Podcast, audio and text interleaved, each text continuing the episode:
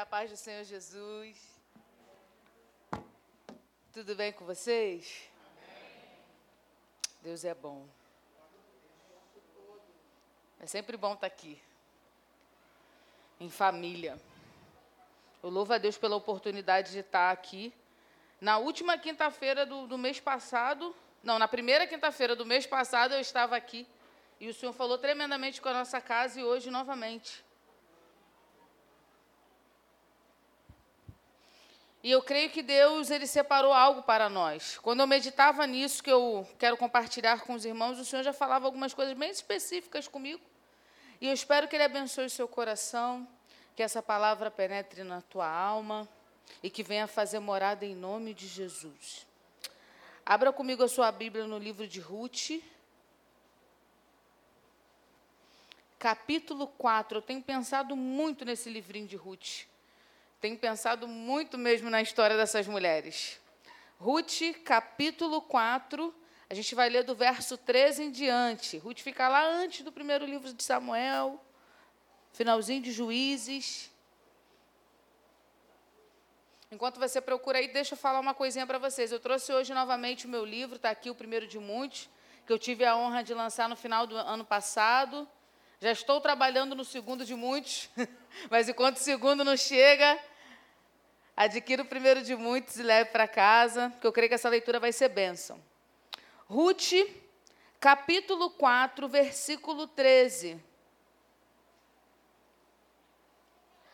Diz assim a palavra do Senhor: Boaz casou-se com Ruth, e ela se tornou sua mulher.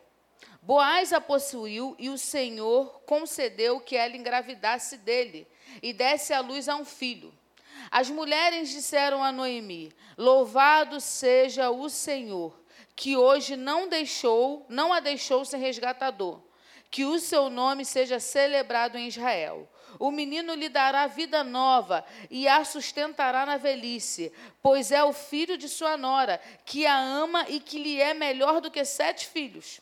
Noemi pôs o menino no colo e passou a cuidar dele. As mulheres da vizinhança celebraram o seu nome e disseram: Noemi tem um filho.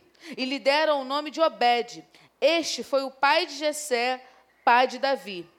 Esta é a história dos antepassados de Davi desde Pérez.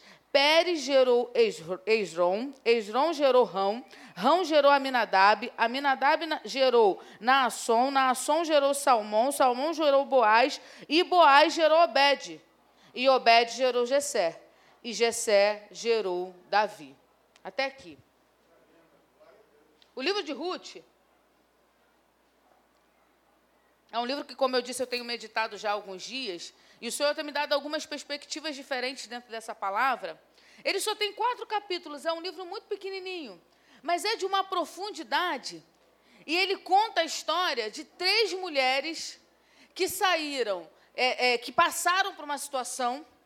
E eu queria falar sobre isso, porque, na verdade, o livro começa contando a história de três mulheres, mas só termina contando de duas. Ele começa contando a história de três, mas no final, no final mesmo, a gente só sabe o que aconteceu na vida de duas. Para recapitular a história, para quem não está familiarizado. O livro de Ruth começa assim: era a família de Noemi. Noemi, o marido e dois filhos, um chamado Malom e o outro chamado Quilion. Eles moravam em Betel. Betel significa casa do pão. Eles moravam em Betel. E um dia lá em Betel faltou comida. A cidade de Betel passou por uma necessidade, por uma dificuldade. E eles entenderam que era melhor ir embora, era melhor tentar reconstruir a vida na cidade de Moabe. E aí eles vão para a cidade de Moabe. A Bíblia fala que eles ficam lá 10 anos, mas não conta como é que foi em detalhes. A história é muito resumida. Mas o que a gente sabe é que Noemi sai com esse marido e esses dois filhos, acredito que adolescente, chega na cidade de Moabe, esses dois filhos se tornam homens, se casam com Ruth, e órfã. E ali eles começam a viver a vida deles. Só que o tempo vai passando e a coisa começa a apertar lá na cidade de Moab. Por quê? Ruth e a sua família, ela e o marido, Elimeleque, os dois filhos e as duas noras, até então tudo certo. Saíram de um lugar para não passar necessidade, mas chegaram num lugar e se depararam com um problema ainda muito maior. Porque a Bíblia fala que primeiro morreu o marido de Noemi, Emilemeque, o pai dessa família, e depois morre também os dois filhos, Malom e Quilion. Só que a gente está falando de um tempo diferente do tempo de hoje. Porque hoje, nós mulheres, graças a Deus por isso, a gente trabalha, a gente estuda, a gente faz um milhão de coisas. Graças a Deus por isso. Hoje, o mercado de trabalho está começando a ficar mais justo. E as mulheres estão ativas aí, fazendo um milhão de coisas. Mas a gente está falando de uma realidade onde todo o sustento obrigatoriamente vinha do homem. Porque até mesmo muitas mulheres que tinham trabalho remunerado não tinham lucro nisso, porque não podia vir. A gente está falando de um tempo totalmente patriarcal. E aí a casa era de três homens e três mulheres. Os três homens morreram, o que aconteceu com essa casa? Não tem mais nada. Não tem comida. Porque se o sustento só podia vir dos homens, não tem mais homem na família, a, além da perda de, das três mulheres experimentarem do cenário de viuvez, elas começaram a experimentar de dificuldade financeira também. Isso a palavra não fala, mas é só olhar o cenário. Porque mulheres não podiam, não tinham como trabalhar. E os trabalhos que tinham disponíveis eram trabalhos que a gente sabe que não atribui dignidade à pessoa. Então, de repente, a vida dessas mulheres vira um completo deserto, das três. Tanto de Ruth, como de Noemi e como de Orfa.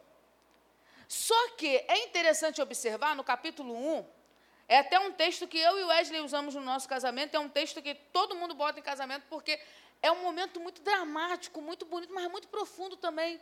A Bíblia fala que Noemi, que era a sogra ali, ela junta as duas noras e fala: Olha, a situação está terrível, vamos fazer o seguinte: eu vou voltar para tentar voltar para minha cidade, para alguma coisa, e vocês voltem cada uma para a casa dos pais de vocês.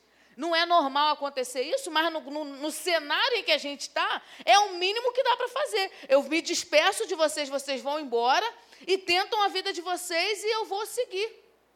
E aí eu já começo a aprender algumas coisas para nós, mulheres, e nós, homens também, a gente precisa aprender a se posicionar para Deus fazer florescer. Porque às vezes a gente está num cenário de deserto e a gente quer muito que floresça, mas a gente, nós mesmos, somos uma represa que impede das águas do Senhor fluir para que o renascer venha. E algumas posturas nossas deixam livre o terreno para o agricultor trabalhar. Quem está entendendo o que eu estou falando aqui? E a primeira postura que eu observo, as três mulheres, aí a Bíblia fala que elas choraram a beça, mas tinha motivo para chorar, gente. Porque uma viúva já é terrível, imagina três.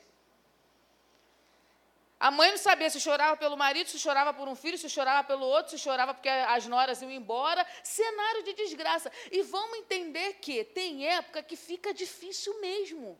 E eu tenho certeza, posso falar com propriedade aqui, que hoje, graças a Deus, não tem ninguém num cenário tão difícil como esse. Mas talvez você esteja num cenário difícil. E cenários difíceis, a Bíblia fala isso, que um abismo puxa outro abismo. Às vezes, quando uma coisa está difícil, tende a fazer tudo ficar difícil também. Quem já passou por época assim? Que até se você passar uma manteiga no biscoito, ele cair, a manteiga cai para baixo, porque tudo que tinha que dar errado, dá errado naquele tempo. Tem época que é assim. Na vida dessas mulheres estava assim. Tudo que tinha dado errado, deu errado junto. Só que a Bíblia fala que elas se abraçaram, elas choraram e elas tomaram algumas posturas. E é diante dessas posturas que o Senhor começou a trabalhar. Às vezes, querido e querida, o deserto nosso é só um lugar para a gente tomar postura. É só um lugar para a gente tomar postura, só isso para o Senhor ver como nós vamos reagir, porque nós somos pessoas muito boas de ações, porque quando a gente vai agir, a gente pensa antes. Todo mundo planeja antes de fazer alguma coisa. Agora, reação não, reação é o que vem na hora. A reação revela muito mais quem nós somos do que as ações. Quem está entendendo o que eu estou falando aqui? E às vezes o Senhor quer que a gente reaja. Nós estamos num tempo onde a gente está precisando reagir reagir a tudo que está vindo, de uma forma ou de outra. E aí a reunião daquelas três mulheres no choro, cada uma começa a ter um posicionamento. Órfã decide voltar. Por isso que eu falei que começa com a história de três e só termina com a de duas. Porque como ela voltou, eu não sei, a gente não sabe. Pode ter sido que o final da vida dela tenha sido muito bom, mas a gente nunca vai saber, porque como ela desistiu, não ficou na palavra do Senhor. Ela decide voltar. Noemi toma uma outra postura. Noemi decide voltar para Betel. E Ruth decide ser fiel. Então, órfã desiste, Noemi decide recomeçar e Ruth decide ser fiel. Você pode repetir isso comigo? Órfã desiste. Noemi decide reconstruir, recomeçar. E Ruth decide ser fiel. A declaração de Ruth é, é uma das declarações de fidelidade mais bonitas da Bíblia. Ela diz para Noemi assim: aonde tu, aonde tu fores, irei eu, aonde tu pousares, pousarei eu. O teu povo será o meu povo, o teu Deus será o meu Deus. Onde quer que morreres, morrerei eu, e ali serei sepultado. Que assim me faça o Senhor, o outro tanto, se além da morte me separa de ti. Parece que ela casou com a sogra. E ela ainda pediu para não insistir. Ela falou: Não, eu vou ser fiel a você até o fim. Primeiro eu queria falar de Ruth. Post... Perdão. Primeiro eu queria falar de Noemi. A postura de Noemi. Ela decide ser humilde. E ela decide voltar. Eu fico pensando na cabeça de Noemi, porque quando ela saiu de Betel, Betel estava ruim. Deu ruim na cidade de Betel. Aí ela vai embora. E vai embora bem, vai embora casada, vai embora com filho. Só que lá fora, onde eles vão tentar, acontece uma série de coisas. E quando ela volta, ela já volta em estado de humilhação, porque ela volta sem o marido, sem os filhos, com a condição financeira abalada. E mesmo assim, ela teve humildade de voltar. Aí eu lembro o que a palavra do Senhor diz lá em Apocalipse. Lembra da onde você caiu. Porque às vezes a gente quer recomeçar, mas a gente quer recomeçar da onde a gente está. E tem hora que não, querido. Tem hora que você tem que ser humilde e voltar lá onde começou a dificuldade, mesmo que tenha que encarar as pessoas, mesmo que tenha que ouvir crítica, mesmo que tenha que ouvir, tipo assim, ué, não estava bem, não foi com o marido, não foi com o filho, o que, que houve no meio do caminho? E mesmo assim ela decidiu voltar. Tem hora que a gente tem que voltar lá no começo, porque o Senhor fala, lembra da onde caiu, não é daqui da onde eu estou agora, é de lá onde as coisas começaram a dar errado, porque tem problema que não dá para deixar para lá, tem que voltar para resolver. E Betel era a casa do pão, era a casa de Noemi. Talvez ela, eles nunca nem deveriam ter saído de lá. Porque ainda que houvesse a escassez, o Deus que operava naquela terra era fiel, mas eles decidiram sair.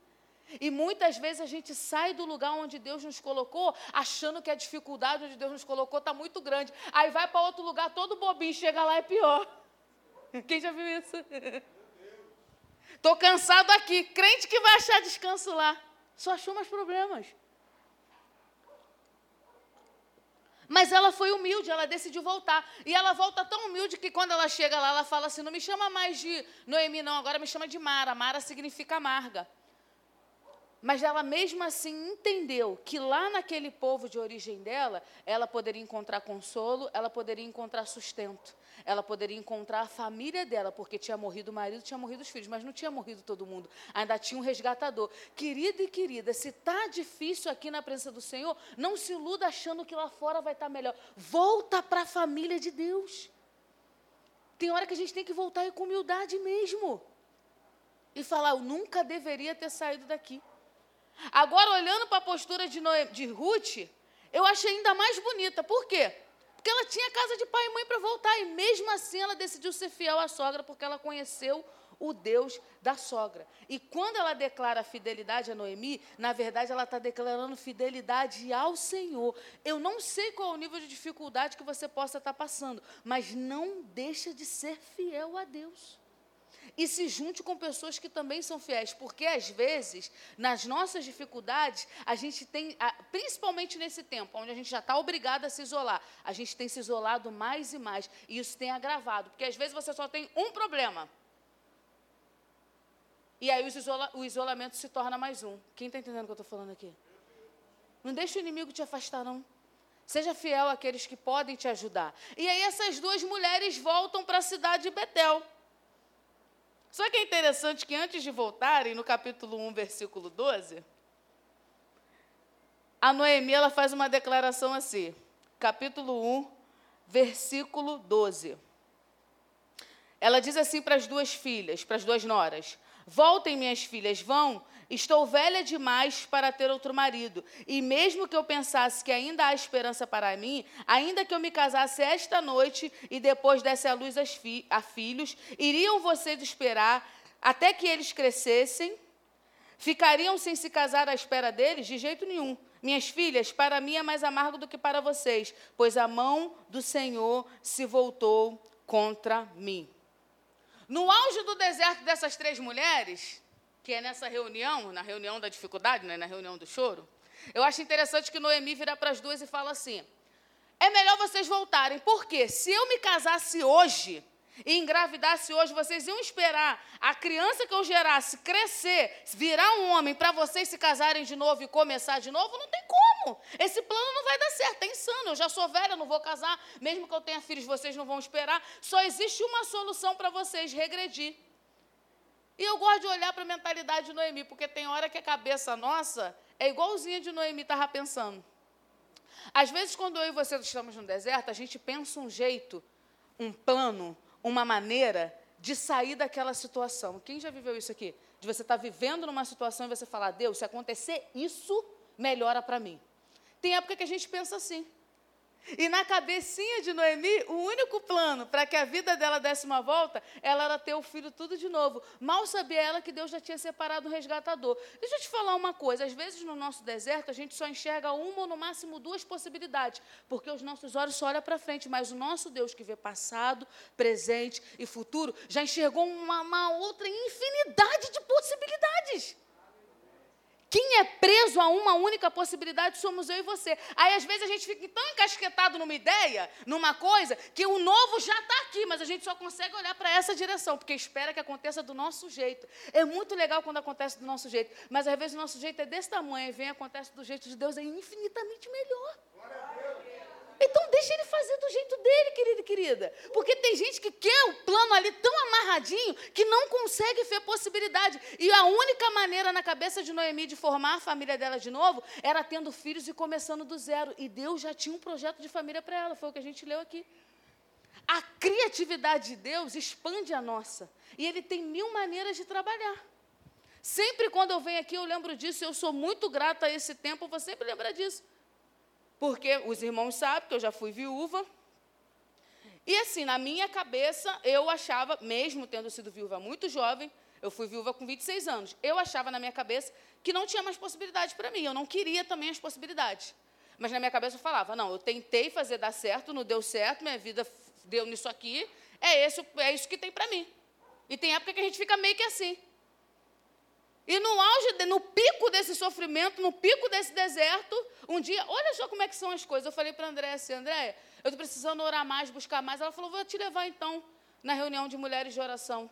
Aí eu fui na reunião, sentei do lado da pastora Marielle. Começamos a conversar, ela falou, ah, então você que é carmosino? Sou eu, você prega, prega, quer pregar na minha igreja? Vou. Vim pregar aqui, queridos, aonde que eu imaginar que eu estava com um problema terrível, ia numa consagração precisando de oração, ia conhecer uma pastora, ela ia me levar na igreja dela. Quando chegasse na igreja dela, eu ia conhecer o meu futuro marido, hoje atual. Deus tem mil maneiras de trabalhar. O problema é que a gente só enxerga uma e só quer essa uma. Na cabeça de Noemi só tinha esse plano: tem que conhecer alguém, engravidar de novo, a criança crescer de novo, casar de novo. Claro que esse plano não ia dar certo. Deixa eu te falar uma coisa: Peça a Deus a revelação do plano que já está na mente dele. Tem coisa que você tem que planejar. Tem muita coisa, na verdade, né, que eu e você temos que planejar. Tem coisa que a gente tem que se organizar. A própria a Bíblia fala: não tem como um homem construir uma casa sem antes sentar e pensar se vai dar para fazer ou não. Tem coisas que você tem que arquitetar, mas tem coisas que você não tem que arquitetar. Tem coisas que você tem que descobrir o que está no coração de Deus e se encaixar no que Ele já está planejando. É isso, porque às vezes Deus já está limpando o terreno para fazer florescer um novo jardim, mas a gente quer insistir num terreno pedregoso. Querido e querida, é muito legal você ter seu plano, mas tem muito crente decepcionado com a ilusão da cabeça dele. Ele não se decepcionou com Deus, não, ele se decepcionou com o que ele fez na cabeça dele. Quem já viu isso aqui? Nas igrejas de São Paulo?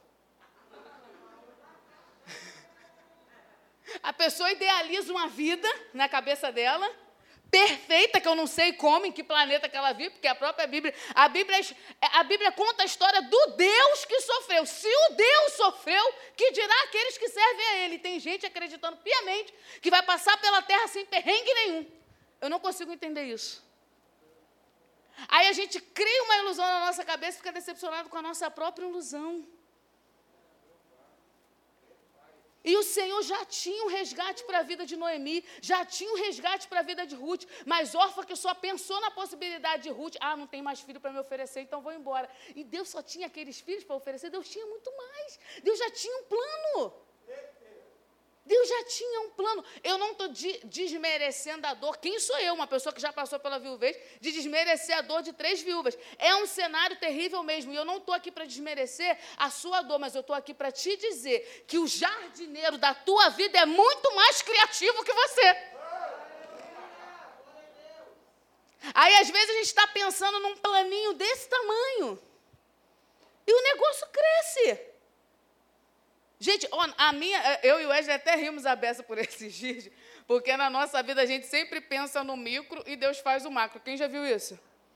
Eu lembro que no nosso casamento a gente falou: não, não vamos fazer festa, não, a gente não tem dinheiro. Mas Deus fez tanta coisa, abriu porta. Gente, de todas as formas possíveis e imagináveis. A gente planejou assim, eu lembro que a gente pensou assim: quando as pessoas saírem do casamento, a gente dá um, uma marmitinha com um bolo e dois docinhos. Mary fez um bolo da minha altura. O Deus que a gente planeja, é, é uma coisa desse tamanho, pega isso aqui e faz isso. Primeiro, porque é do agrado dele te agradar. É do agrado dele te agradar. Queridos, eu já estou na fase, Gael ainda nem nasceu, já está consumindo meus poucos reais. Eu já estou na fase de entrar na loja, olhar uma coisa para mim e falar, é melhor para ele. Aí o nosso Deus Pai tem gente achando que ele está dando pedra. Porque não consegue só virar para o outro lado e enxergar o pão que já está na mesa. Eu sei que muitas vezes a gente tem um plano traçado na nossa cabeça, a maioria de nós. Às vezes a gente é adolescente, criança, já tem uma coisa encasquetada na cabeça. E às vezes acontece como a gente planeja, glória a Deus por isso. Mas às vezes é muito melhor. Muito melhor. Esses dias eu estava conversando com uma adolescente.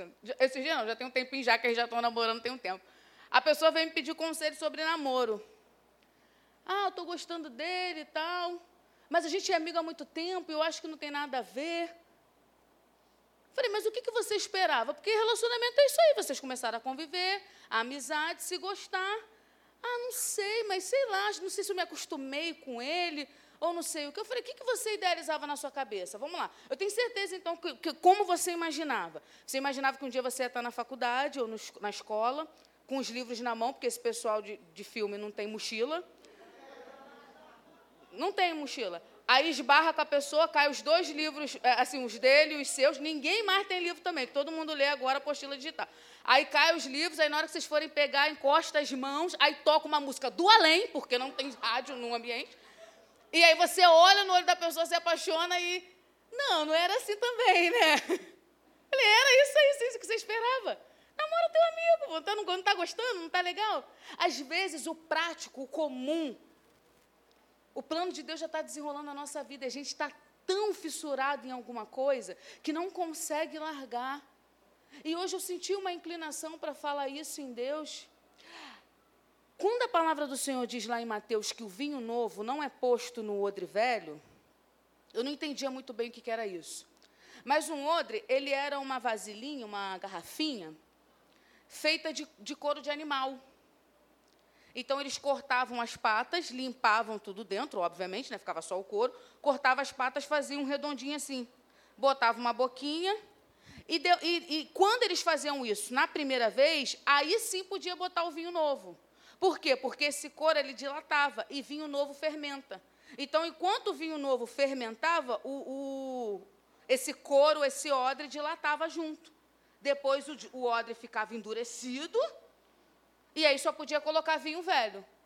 Por quê? Porque se colocasse o vinho novo dentro desse odre, quando esse vinho novo começasse a fermentar, não ia dilatar o odre, não ia ter espaço por isso Jesus fala assim: só dá para eu jogar o vinho novo em vocês quando a mentalidade de vocês for inflexível, porque se a minha novidade começar a fermentar na cabeça de vocês e vocês estiverem com a mente fechada, não vai haver espaço para dilatar. Tem vinho novo vindo por aí, mas a cabeça da pessoa está lá no odre velho. Você acha que todos os homens que Deus criou foi igual ao seu ex-marido? Não dá para ele refazer o plano. Não tem como. Todos eles vão fazer a mesma coisa. Quem está entendendo o que eu estou falando aqui? Às vezes Deus já criou um outro método, um outro caminho, uma outra alternativa, mas a gente insiste no planinho que a gente tem na nossa cabeça. Não estou desmerecendo o seu plano, só estou dizendo que ele é humano. Fica com o divino. Fica com o plano divino. Deus tem uma criatividade para fazer reviravolta na vida das pessoas, querido, querido. Tem situações que parece que é o fim, parecia que era o fim na vida de órfã, de Ruth e de Noemi. Na vida de órfã não sabemos, mas na de Noemi e na de Ruth não era. Deus já tinha algo novo. Deus já ia plantar novas coisas na vida delas. Aí eu lembro sempre de Joquebede. Joquebede foi a mãe de Moisés. Quando Joquebede engravidou, no, no, na, na, gravidez dela saiu um, um decreto para matar os bebês. Cara, imagina. Que terrível. É o fim. Aí Joquebede teve uma simples ideia. Vou botar um menino no rio. Se você parar para pensar, é uma ideia ruim. Quem acha que é uma ideia ruim? Mas foi a ideia que Joquebede teve. Botou o menino no rio e falou para a filha mais velha: vai olhando para ver onde vai dar. Podia dar em qualquer lugar, inclusive na, mãe, na mão de um soldado que tinha a obrigação de matar os bebês. Já parou para pensar nisso? Podia. Só que quando há fidelidade em Deus, o nosso Deus é Deus de surpreender. Aí a menina vai acompanhando o bebê, chega lá, cai justamente na hora que a filha de Faraó está tomando banho. Ainda tem gente acreditando em coincidência, eu vou falar sobre isso. Aí a menina fala assim: gostei do neném, vou ficar para mim. Ô garotinha aí olhando do outro lado do rio, acha uma mulher que esteja com leite para dar mamar para esse neném. Ah, Jesus! Aí quem cria Moisés? Aí a gente canta, né? Ô Joquebede, Moisés não vai morrer. Gente, tem ideia que é muito pequena, mas o nosso Deus vem e faz cooperar para o plano dele. O resgate para Noemi e Ruth não era só tendo filho, já havia um novo resgate. Não pense que a solução para o seu problema era só do jeito que você imaginava. Não, eu tinha que ter resolvido lá naquela empresa. Tem gente que é assim, ai, me dá uma agonia disso. Não, porque eu trabalhei naquela empresa em 1957, era ótima, tinha carteira assinada. Quem já viu esse papo? Eu tenho um pavor desse papo. Não, porque lá o salário era bom. Legal, ok, mas você não jamais você não está mais lá. E aí? Vai se reinventar ou vai ficar lamentando? Não, porque o plano bom era esse, a carteira assinada. De dia nem o concursado tem mais garantia de nada. O plano bom é o plano do Senhor. Tem hora que a gente tem que voltar para a casa do pão e ver o que Deus vai fazer. Só. Porque às vezes no nosso método não tem como resolver o nosso problema, querido, querida. Não tinha como Noemi casar de novo, engravidar de novo, deixar dois homens crescer, casar. Não tinha como. Não dava mais desse jeito. E tem hora que não dá mais do nosso jeito. Aí já é hora de fazer do jeito de Deus. Sara ficou tentando fazer do jeito dela e só arrumou perturbação. Não consigo ter filho, vou arrumar uma mulher para ter filho no meu lugar. Arrumou um problema, porque a mulher teve filho, quando cresceu começou a debochar dela. E Deus já tinha um plano para ela lá na frente, era só questão de esperar. Tem hora que eu e você temos que andar e levantar e fazer e acontecer. Mas tem hora que eu e você só temos que nos encaixar no que Deus tem. Aí é que entra a resposta da oração que nós oramos nessa noite: discernimento. A gente está perecendo por falta de conhecimento. E vou te falar: Satanás é muito mais rápido em pescar o que Deus vai fazer do que nós.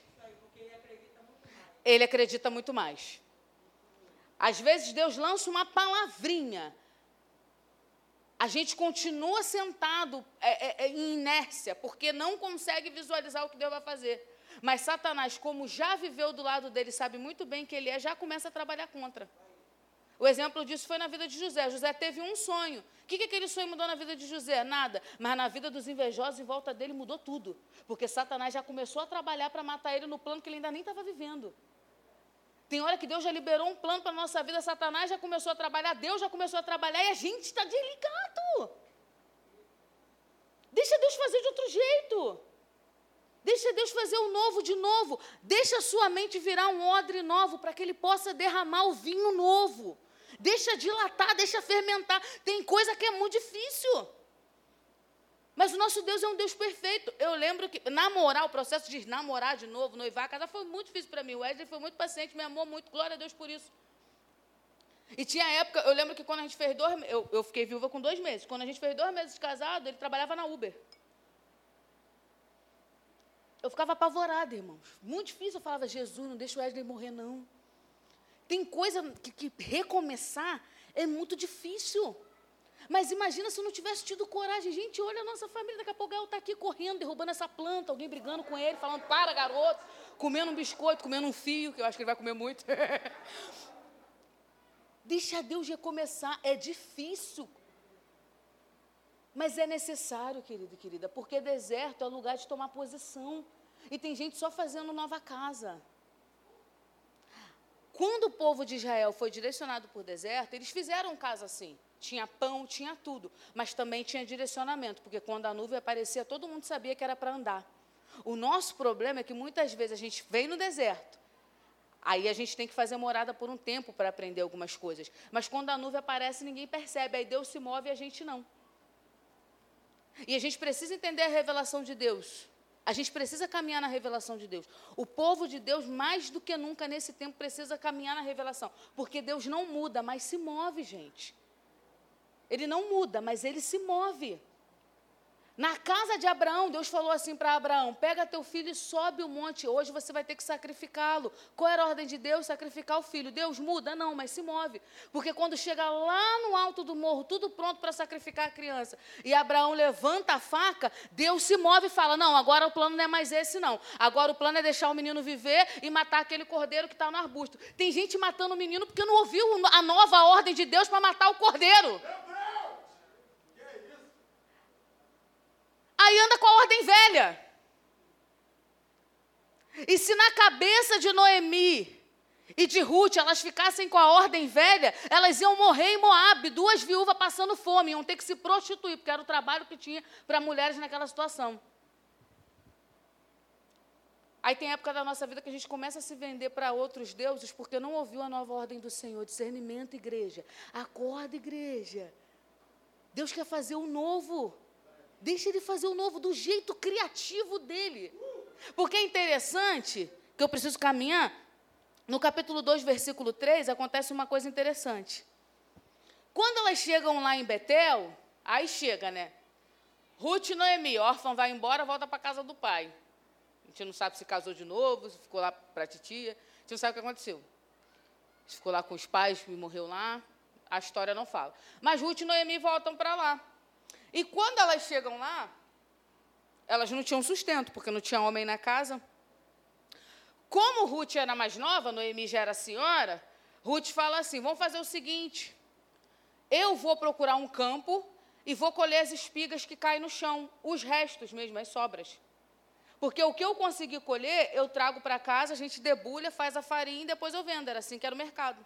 Então, eu vou achar um lugar, qualquer lugar, e cato as sobras e trago. Ruth se propôs a trabalhar nisso. Noemi, senhora, não, né? tudo bem, vai lá. Vai, minha filha.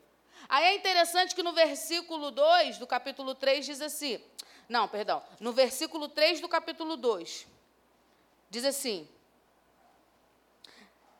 Versículo 2: Ruth, a Moabita, disse a Noemi: Vou recolher espigas no campo daquele que me permitir. Então ela ia nos campos perguntava: do, do que vocês fizerem a colheita, o que sobrar eu posso pegar? Se a pessoa falasse sim, tudo bem, aí havia um sustento. Aí, aí, diz assim o versículo 3: Então ela foi e começou a recolher espigas atrás dos ceifeiros. Casualmente entrou justo na parte da plantação que pertencia a Boaz, que era do clã de Elimeleque. E naquele exato momento, Boaz chegou de Belém e saudou os ceifeiros. O Senhor estejam convosco. Olha o que acontece aqui. Elas voltam para Moab, triste, perdão, elas voltam para Betel, triste, tristes as duas, num verdadeiro deserto. Sem saber o que fazer, mas vamos ter que voltar, porque aqui não tem mais como ficar, vamos ter que voltar. Voltaram, porque sabia que na casa do pão tinha pão de novo. Aí Noemi, em humildade, volta, mesmo sabendo que ia ter que encarar aqueles vizinhos de antigamente. E Ruth, em fidelidade a Noemi, volta. Chega as duas lá.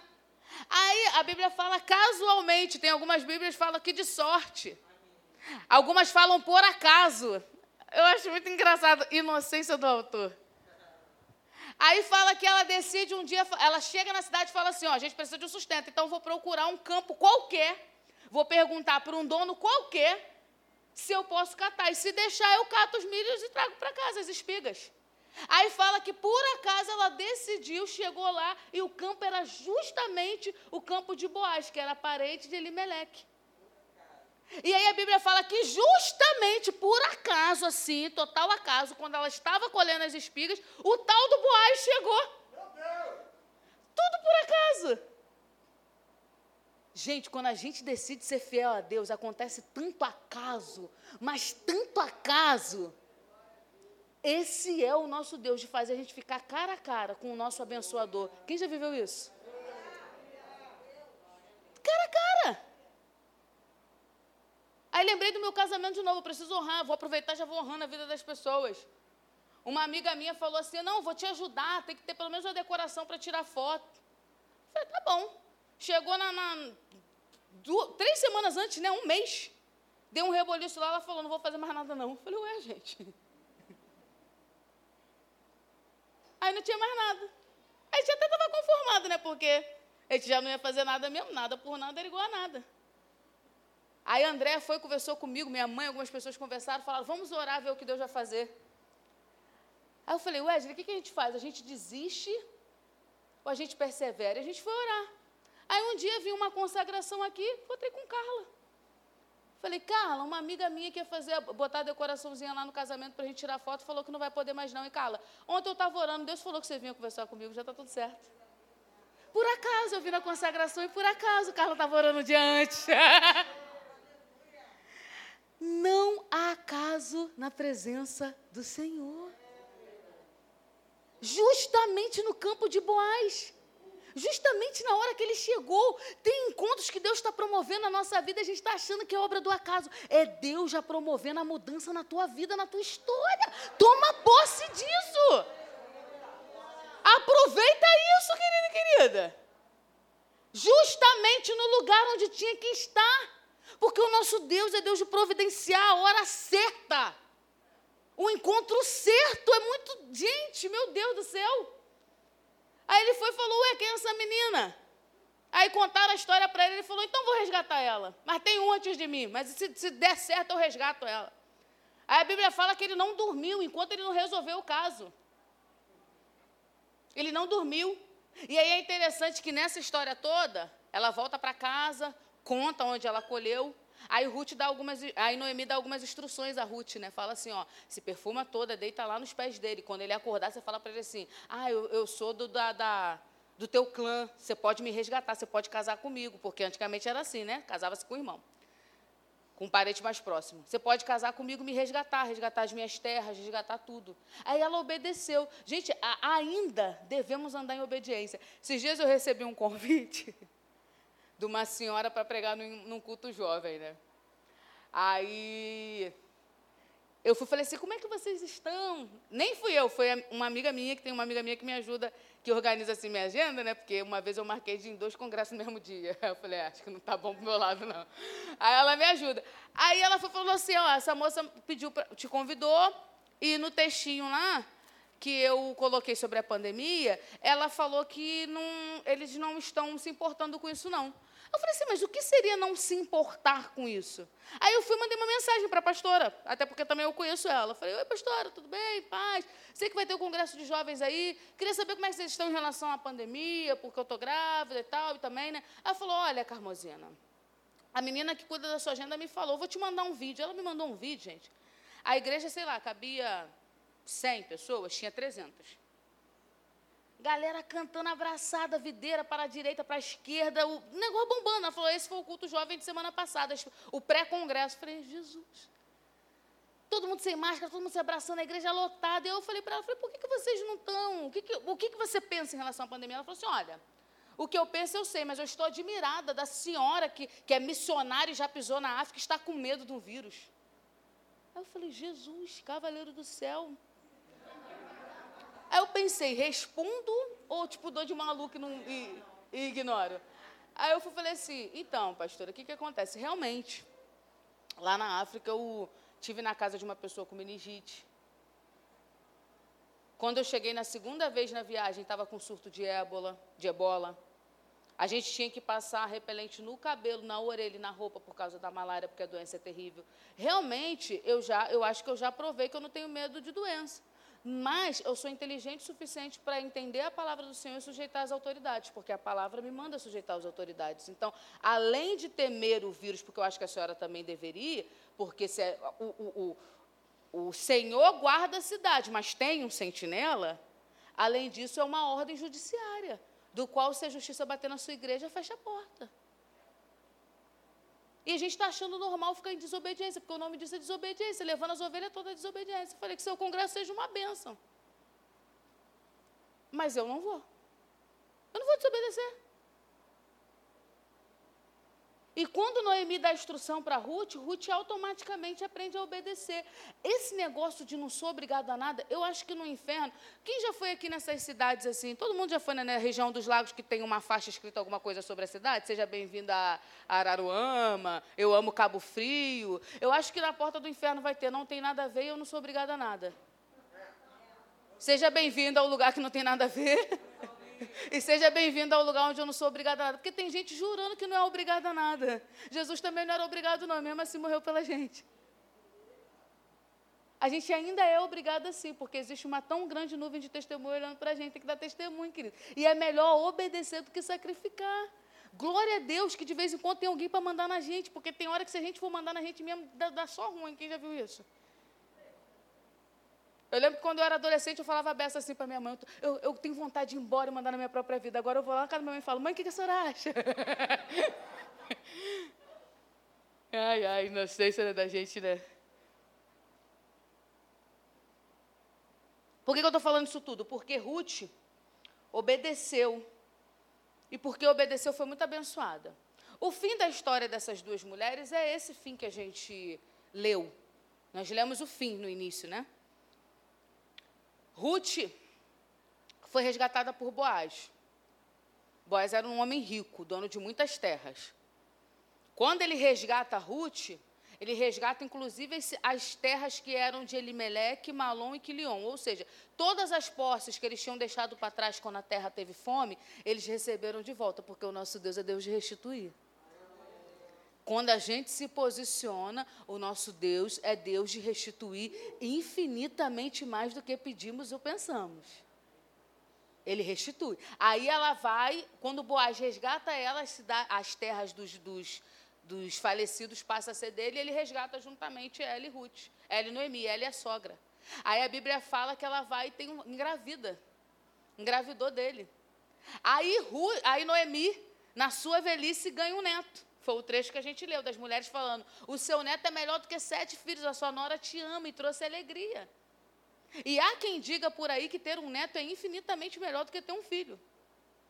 Não sei porque eu estou no filho ainda, mas todo mundo, todas as vozes que eu conheço falam que ter neto é demais, é, é o máximo. Por quê? Porque o neto você pode deixar fazer o que quiser, né? Com o filho, arrasava com o filho. O neto está lambendo, você fala gracinha, né? Ah, deixa ele com essa bactéria. A minha mãe já falou que vai deixar fazer o que quiser. Você falou, eu não vou deixar. Mentira, você. e essa criança vem para fazer florescer na vida dessas duas mulheres. E muda um cenário de total deserto, total. Gente, começa o início da história delas com tudo acabado. E termina com elas gerando vida e alegria, porque o nosso Deus é Deus de vida e vida em abundância. Aonde eu vou, eu tenho falado sobre isso. Tem gente sobrevivendo. Escute uma coisa: ladrão, o ladrão, veio matar, roubar e destruir. Mas Jesus veio dar vida. Aí ele fala assim: e vida em abundância. Nunca foi sobre a gente sobreviver, foi sobre a gente viver em abundância. Não é com quantidade de coisas, mas com quantidade da presença. Porque quem não entendeu o que foi ministrado aqui no louvor, gente, que presença é essa? Que você fala, até esqueci que meu saldo é de 2,90.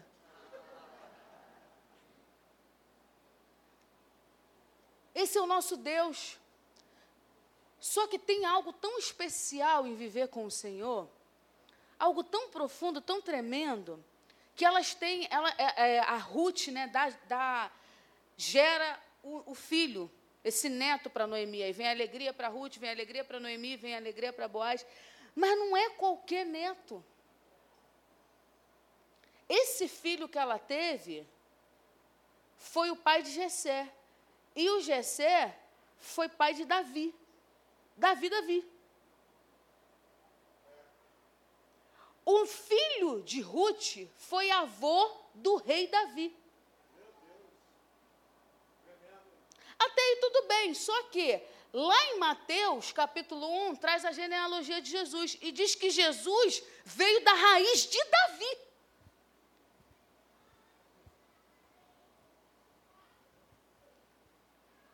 Diretamente para Jesus existir, tinha que Davi nascer. E para Davi nascer, tinha que nascer Jessé. E para nascer Jessé, tinha que nascer Obed.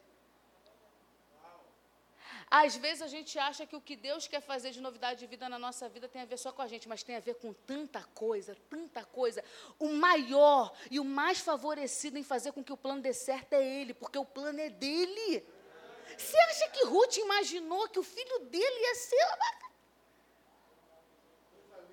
a mulher foi bisavó de rei. E eu estou falando de uma época onde as pessoas viviam muito. Muito provavelmente, Ruth foi contemporânea de Davi. Viu o bisneto.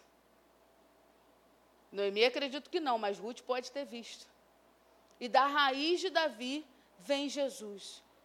O Senhor sabia que esse plano ia, ia perpetuar por muito tempo a bênção que ele queria trazer na vida de Ruth, na vida de Noemi, a novidade de vida que Deus tinha para a vida dessas duas mulheres, a humilde e a fiel, ia perpetuar para, muito tempo, para muito tempo. Deus quer fazer o nosso deserto florescer e tem a ver com a gente sim, porque Ele nos ama, mas tem a ver com o plano que Ele está fazendo na terra. Hoje, o nome do Senhor precisa ser glorificado através de mim e de você. Então, se posiciona, volta para onde tem que voltar, deixa Ele recomeçar, porque o, que Ele pretende fazer é infinitamente maior do que, que a gente pensa, querido. E nessa noite, debaixo da autoridade de Deus, eu quero liberar as coincidências do Senhor sobre a sua vida, sabe? que por acaso você comece a debulhar no campo do seu boaz. Que por acaso você decida trabalhar justamente onde tem que trabalhar, estar justamente onde tem que estar, conversar com as pessoas que justamente tem que conversar. Que por obra do acaso Deus promova um encontro seu com aquele que tem vida e vida em abundância para você.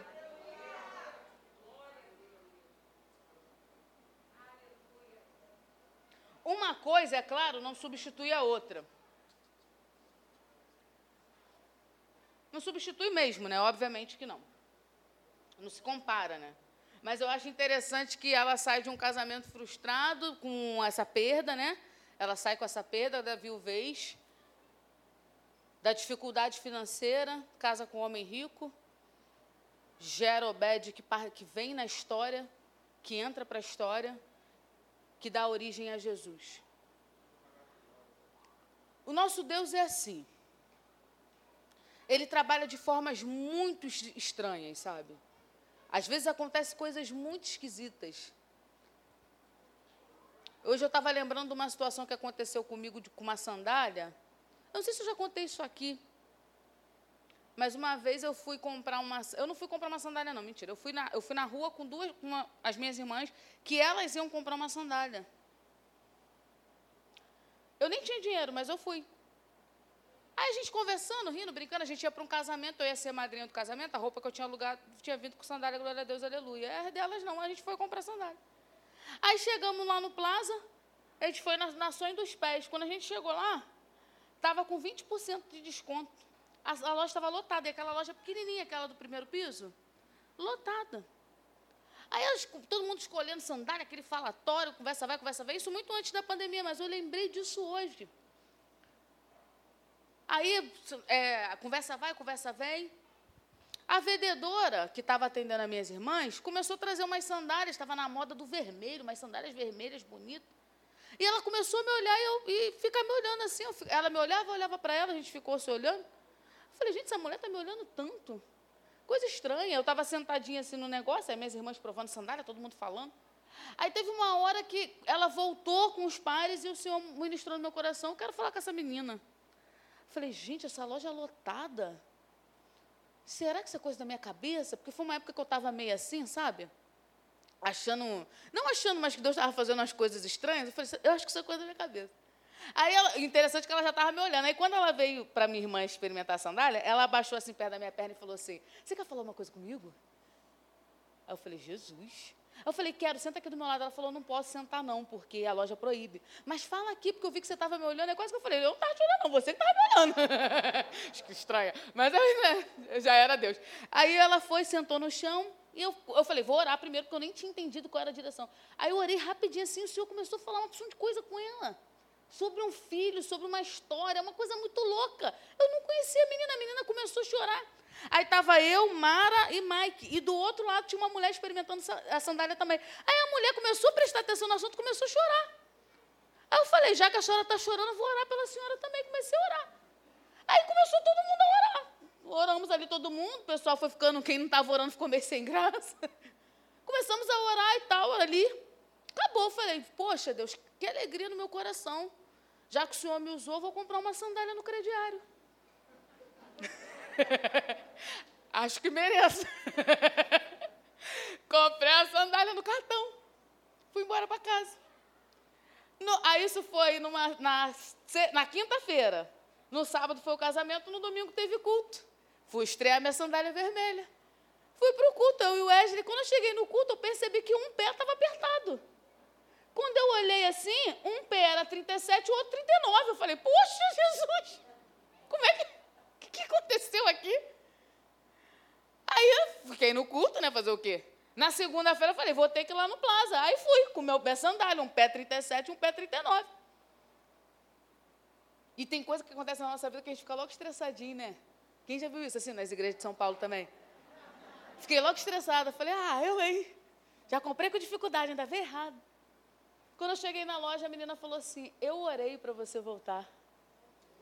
Preciso te contar o que aconteceu de quinta para cá. O pé cruzado não era casa, querido. Ainda te conto mais, quando eu cheguei lá, estava 40% de desconto, ainda retornou um dinheiro para mim.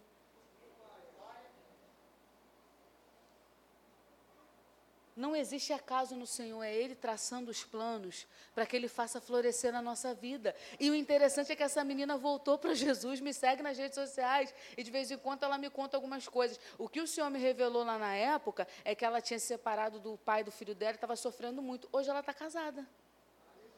Está em Cristo Jesus. O Senhor Deus quer alguns posicionamentos nossos no deserto para fazer florescer na nossa vida.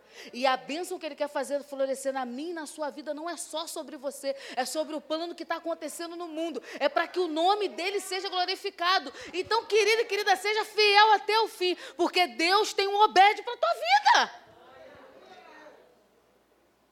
Esse menino alegrou Ruth, esse menino alegrou Noemi. Porque o nosso Deus é Deus de fazer infinitamente mais do que pedimos e pensamos. Então eu falei a beça, mas de tudo que eu falei, guardar duas coisas para a gente orar. A primeira é: não é só do seu jeito. Eu sei que do seu jeito, na tua cabeça, de repente ia funcionar muito bem, mas você não, consegui, você não consegue ver as variantes. Deixa do jeito de Deus. Na cabeça de Noemi, a maneira de se alegrar era ter filho de novo. E Deus já tinha até neto para ela. Deixa Deus fazer do jeito dele. E a segunda coisa que eu quero falar para você é: não há coincidência, querido, não há coincidência. Vocês estão debaixo de uma nuvem profética muito poderosa aqui nessa igreja. O próprio Deus tem direcionado. Não fica pescando, não. Entra debaixo dessa nuvem e pega a direção rápido. Desde que 2020 começou, que o Senhor, 2021 começou, que o Senhor tem dado direções muito específicas para esse lugar. E eu glorifico a Deus porque, mesmo a gente não congregando aqui, a gente tem recebido e comido desse maná. Se liga logo. O maior interessado de fazer florescer na sua vida é o próprio Senhor. É o próprio Senhor.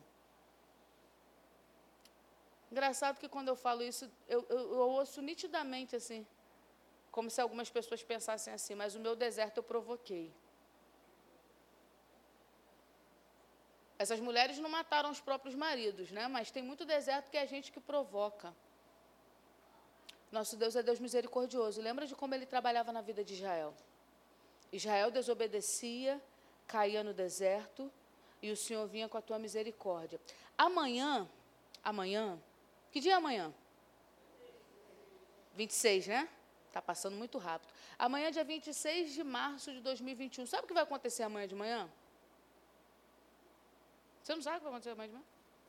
Amanhã de manhã as misericórdias do Senhor vai se renovar sobre a sua vida.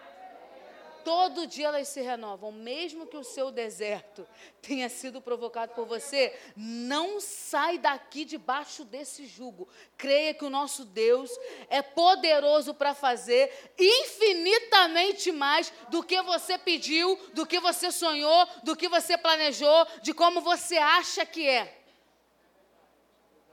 Profundo, alto e largo. Paulo visitou o terceiro céu e concluiu que era profundo, alto e largo. Que dirá em você, querido? Fique de pé no seu lugar.